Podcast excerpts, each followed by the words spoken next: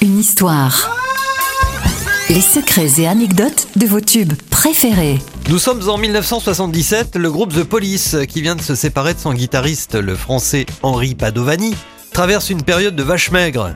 Ils ne sont pas encore connus, mais ils arrivent à assurer quand même quelques dates de concert aux Pays-Bas et à Paris au Nashville Club, situé dans le quartier Montmartre. En sortant de scène le 21 octobre 1977, Sting tombe sur quelques prostituées et sur une affiche de Cyrano de Bergerac dans le hall de son hôtel. Voilà le point de départ de la chanson Roxane. Roxane sera censurée par la BBC, mais le succès arrivera quand même avec la sortie de l'album Outlandos d'amour un an plus tard.